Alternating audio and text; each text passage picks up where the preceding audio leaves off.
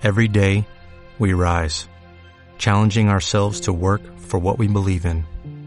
At U.S. Border Patrol, protecting our borders is more than a job, it's a calling. Agents answer the call, working together to keep our country and communities safe.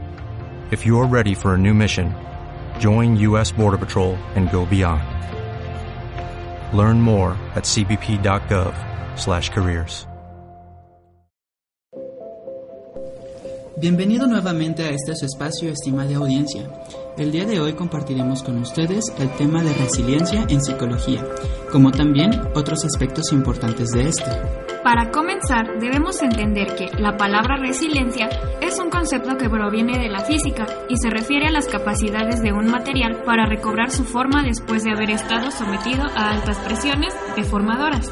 Resiliar es entonces, desde el punto de vista psicológico, rebotar, reanimarse e ir hacia adelante después de haber vivido una experiencia traumática. Pero dicha palabra tiene diversas definiciones dependiendo del autor y enfoque teórico en que nos concentremos. Pero en sí, la resiliencia es una capacidad global de la persona para mantener un funcionamiento efectivo frente a las adversidades del entorno o para recuperarlo en otras condiciones. A la resiliencia también se le conoce como la facultad de recuperarse, y aquí se ven implicados dos factores. La resiliencia frente a la destrucción, es decir, la capacidad de proteger la vida propia y la integridad ante las presiones deformantes. Y la otra es la capacidad para construir conductas vitales positivas, esto pese a las circunstancias difíciles. Sin embargo, no significa invulnerabilidad ni impermeabilidad al estrés o al dolor. Se trata más bien de poder recuperarse después de experimentar duras adversidades y experiencias estresantes o traumáticas. Este no es un rasgo que la persona tiene o no tiene, conlleva conductas, pensamientos y acciones que cualquier persona puede aprender y desarrollar. Esta competencia se desarrolla de acuerdo a un contexto. La persona no lo construye por sí sola, sino que se da en relación con un ambiente determinado que la rodea. Cada persona va desarrollándola de acuerdo a sus necesidades y atendiendo a sus diferencias culturales en función del contexto donde le toca vivir. Cada persona desarrolla sus propias estrategias para resiliar las experiencias traumáticas. Y dentro de la familia, el principal rol promotor de la resiliencia lo construye la madre, como cuidadora principal.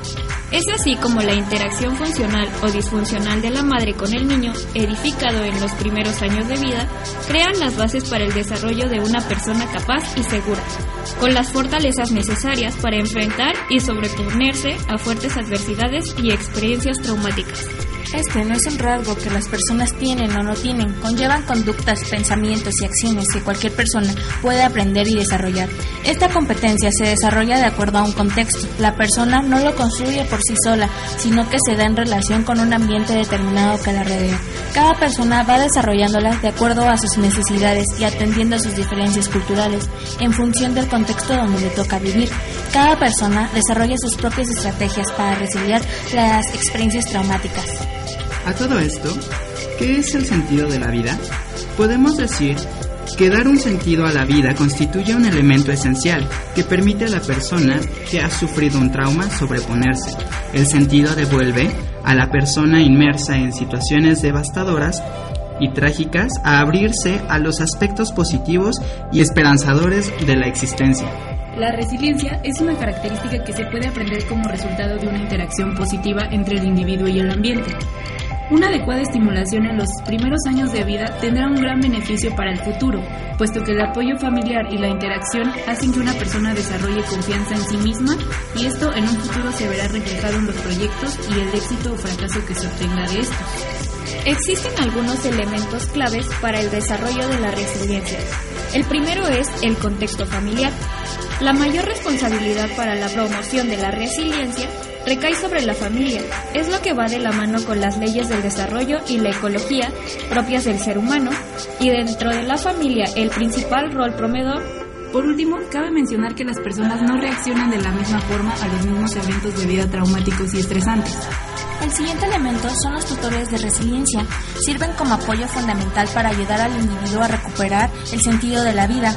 Al respecto comenta también María Elena Fuentes Martínez, en este proceso de reconstrucción, la presencia de los otros es significativa, pues en soledad no es posible encontrar los recursos para sanar el dolor.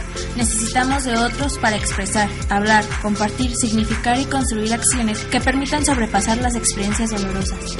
Un enfoque para construir resiliencia que le funciona a una persona puede no funcionarle a otra. Las personas utilizan una gran variedad de estrategias.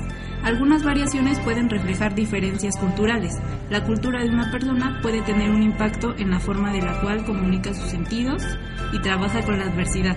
Esperemos que este podcast sea de su agrado. Les deseamos una excelente semana y recuerden, ninguna herida es un destino.